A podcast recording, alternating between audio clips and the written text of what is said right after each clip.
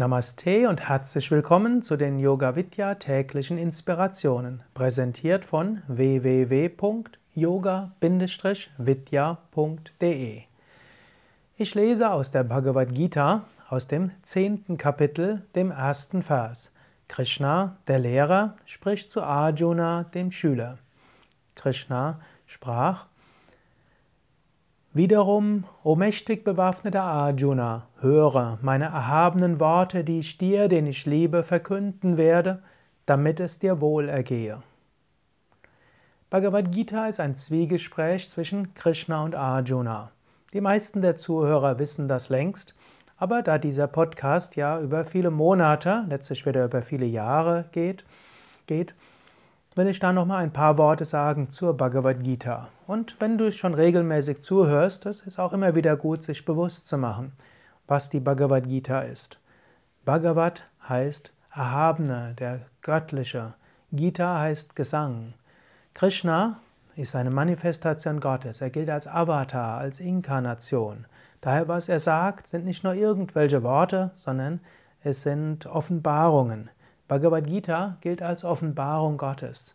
Und es ist gut, diese Worte auch anzuhören mit einem gewissen Vertrauen, mit einer gewissen Demut, mit dem Wunsch zu lernen.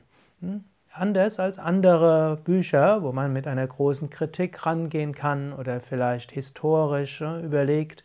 Bhagavad Gita ist eine Schrift, von der du besonders viel lernst, wenn du mit Hingabe sie anhörst. Wenn du dir überlegst, ja, was heißt das für mich? Wie kann ich das umsetzen?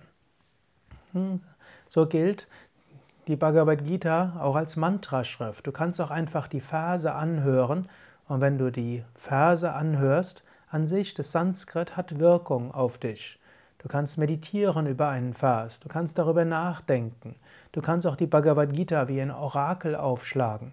Du kannst dir eine Frage stellen oder an Gott eine Frage stellen, dann die Bhagavad Gita aufschlagen und den Vers nehmen als äh, Antwort auf deine Frage oder mindestens als Hinweis, von welchem Standpunkt aus du die Frage angehen kannst. Krishna spricht im ersten Vers des zehnten Kapitels, ich liebe dich, ich will dir Gutes tun. Und auch das ist etwas, was du dir vergegenwärtigen kannst. Gott liebt dich so, wie du bist. Gott will dir Gutes. Gott spricht Worte zu dir, damit es dir gut geht. Alles, was im Alltag geschieht, sind letztlich auch die Worte Gottes. Aber alles, was geschieht, auch weniger schöne Dinge, helfen, damit du Gott erfährst, helfen, damit du dich entwickelst. Letztlich, Gott liebt dich. Das klingt vielleicht etwas abgedroschen. Ne? Du hast vielleicht in deiner Kindheit, so wie ich, ne, andere gehabt, die dir irgendwelche äh, Plaketten aufgeklebt haben. Gott liebt dich ne? oder Gott liebt auch dich. Aber auf eine gewisse Weise ist das purer Bhakti. Du weißt, Gott liebt dich und er liebt dich so, wie du bist. Du musst dir die Liebe Gottes nicht verdienen. Du musst nicht irgendwie ein toller Yogi sein, um Gottes Liebe zu verdienen.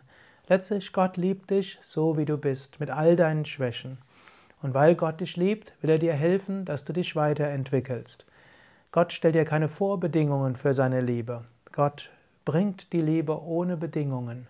Er liebt dich bedingungslos. Du kannst diese Liebe annehmen und du kannst sie spüren. Du kannst sie auch ablehnen, dann spürst du sie vielleicht nicht. Gott wird dich immer weiter lieben, so wie eine Mutter ihr Kind liebt, egal was das Kind macht. Auch wenn das Kind sich gegen die Liebe wehrt, die Mutter wird das Kind lieben. So liebt dich Gott. Nimm diese Liebe an, sei dir dessen bewusst und entspanne dich ganz.